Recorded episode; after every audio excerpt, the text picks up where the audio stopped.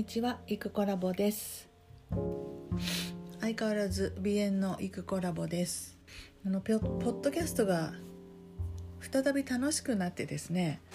なんでかっていうとすごい編集編集、まあ、公開までのそのプロセスをアンカーでやることにしたらめっちゃ簡単なんで楽しくなっちゃってで自分のあの日記をね結構音声で撮ってたりするんですけどそれよりアンカーであの録音してポッドキャストの方に保存した方がいいかななんてこうそんな感じの気楽さでやるようになりました。えー、なんですかね公開日記みたいなことかな。で自分で日記をね保存してもね後で聞き直すかって言ったら全く聞き直さないのでまあただこの喋ってること喋ることによって自分の考えが整理されたりとかあとこうモヤモヤしてるね誰かに聞いてほしいんだけどみたいなのが解消されるっていう効果はあるかもしれませんけれどもやっぱり日記として残すなら文章の方がいいなって。後で遡る時に文章だったらわりかし見つけやすいんですけど音声ファイルになっちゃってるとまあその再生してまで昔何考えてたかななんてどうでもいいやっていうことになっちゃいますからね。だけど日記ってその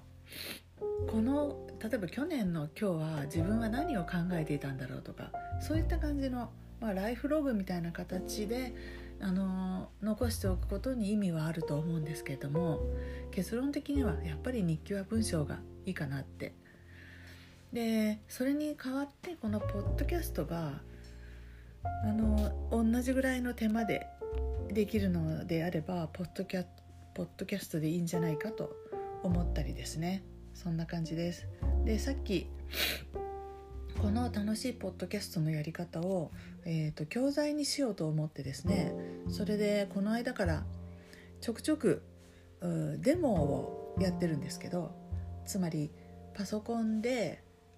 えー、実際に録音をしてその録音したファイルを、えー、編集するそして保存して公開していくっていうプロセスを、えー、録画しようと試みてるんですね。で画面のキャプチャーは簡単なのであのできるんですけれども音声が結構苦労をしています。うん、でなおかつこうキャプチャーしながらその画面内で実際に喋って録音をするな なんていうことがさっきさっきやったんですけれどもえー、っとミキサーを使っててるんですけどちょっと待てよと。これは今あの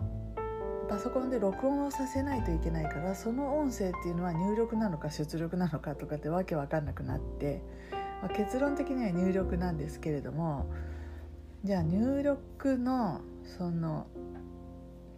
そのマイクを選ぶ時に結局その本当のマイクではなくってこれは何て言うのかな疑似的なあのブラックホールっていうそれを選ばないといけないいけなかったりですね、まあ、ちょっとねできたんですけど結論的に言うと。えどういう構成でやったんだったっけ？ってすぐ忘れちゃうような感じです。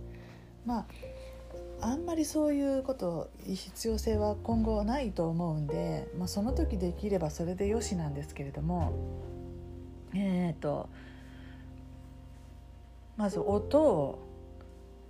自分の喋ってる声とそれからパソコン内で鳴っている音を同時に収録するっていうのはありですけど実際そのパソコン内で録音作業をしてでそれを、えーと、アンカーで録音してそれを編集していくみたいなことややこしすぎて何言ってんだかもう私現時点でついさっき10分ぐらい前にそれやったんですけどそれを終えてで撮れてることを確認してでこの今ポッドキャストを喋り始めたこの時点ですでにん？どういう構成だったっけって分かんないっていうことですよ。ひどいですよね。でまあそんな苦労をしながら、えー、なんとか今日パソコンで編集するっていう画面を今日収録しました。で数日前は同じことを、えーと、iPhone でやってでそれをその画面を収録だから iPhone で実際にこの編集作業をしている様子を Mac に取り込んででその Mac に自分の音声を取り込んで同時にデモをしながら同時に解説を加えて1本の動画を作るっていうのをやっていました。これはこれでまたなんかわけわかんなかったんですけどなんかできてるんですけどいやわけわかりませんわ。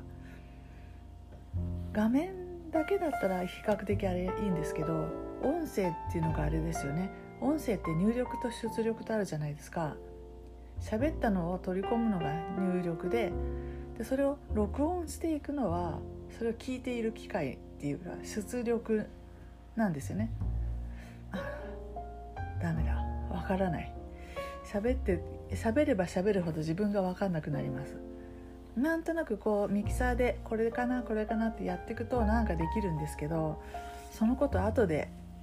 こう喋ろうとすると喋れないっていうのは全然理解していないってことですよねきっと。しかしこう全くよく理解できていない私なのになんかこう画面収録であの音声も入れてできちゃうっていうそのことの方がむしろすごくないですか？ね。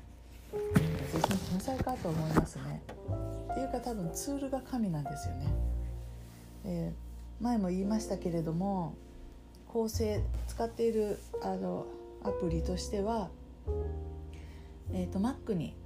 Mac 内の音を取り込む。マイクではなくしてね。Mac 内で鳴っているパソコン内で鳴っている音を取り込む手段としてブラックホールというのを使っていまして、えーと、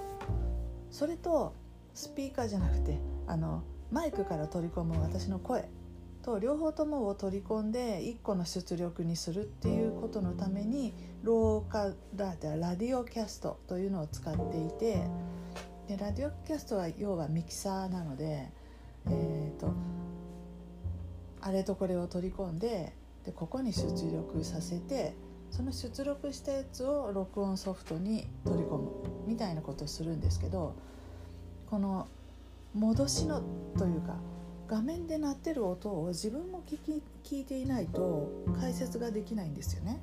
だから自分の、えーと、ヘッドホンにも戻さないといけないんですけどそのそれがさっきできなくて結局ブラックホールっていうのを2種類、えー、2チャンネルっていうのと16チャンネルっていうのを2つインストールしまして片方を入力側に片方を出力側に使うということをしてなんとかやることができました。まあ喋っててもよくわかんないんですけどあれですね。できました。素晴らしい。なんか以前のあれですね。あのユーデミーの教材ね。以前も動画の作り方なんてやつを作ったんですけどほんと動画の編集とか全然プロじゃないのでそれ作った時は理解してたんですけど今できるかって言ったらきっとできないっていう自分の教材を自分でもう一回見て勉強しないとできないぐらいのことになっちゃってて、まあ、これもこれですごいよなって自分で思ったりします。なんか教材作ってる人ってその道の専門家かってプロなのかそういう仕事をしてる人なのかって思ってましたけどいや意外とそうでもなくてその瞬間は理解していたと。そしてそれでやってもらえばできるはずと。そんなことでも教材って作れるんだと思ったら面白いなって思いました。なんでまあこれで iPhone, iPhone のデモとそれからパソコンのデモが両方取れたのであとはそれを使って全体のこう解説を収録すれば、えー、1本教材が出来上がると思います。全体の流れはそのキーノートでスライドが作ってあってまあそれを順番に上から喋っていけばできるだろうなと思うんですけれどもとにかく実際やってみせないと意味がないのでそのデモをする画面を収録するっていうとこが今回の教材の中では一番悩ましかったところで、まあ、自分でも不安だったところなんで今日なんとか撮れたからああこれでよしとしようかなと思います。ユーデミーのいいところはあのチャプターごとに自分で好きな長さに切ってアップロードすることができるんですね。それでこういうあの部分はあのそれだけ単体に切ってアップしておけば後で簡単に差し替えることもできるのであ間違っちゃったとかもっと上手に撮れたとかいう風になったら、えー、その部分だけ差し替えができるっていうその辺が YouTube と違うとこで YouTube を差し替えができないので一旦上げたらそれっきりで編集でいらないところ切り取るとかぼかしを入れるとか字幕をつけるとかはできるんですけど間違ったことを喋っちゃって切り取るとダメだっていう時には難しいですよね。ああこういうふうに言いたかったっていうの消すことはできるけど新しいクリップを追加するっていうことができないのでそこが YouTube のもどかしいところだかなと思います。はい、というわけで今日は頑張った。はい、今日金曜日になります。で明日明後日は週末ってなるのでなんか平日最後の日っていうことで金曜日はなんとなく焦ってたくさん素材を貯めとかなくちゃって思うんですね。でそれは猫の素材にしても録音素材にしてもで週末家族がバーッといて収録ができないっていう時には編集作業ができるようにとにかくいっぱい素材を貯めときたいなと思うので今日はユデミの素材まで作ることができて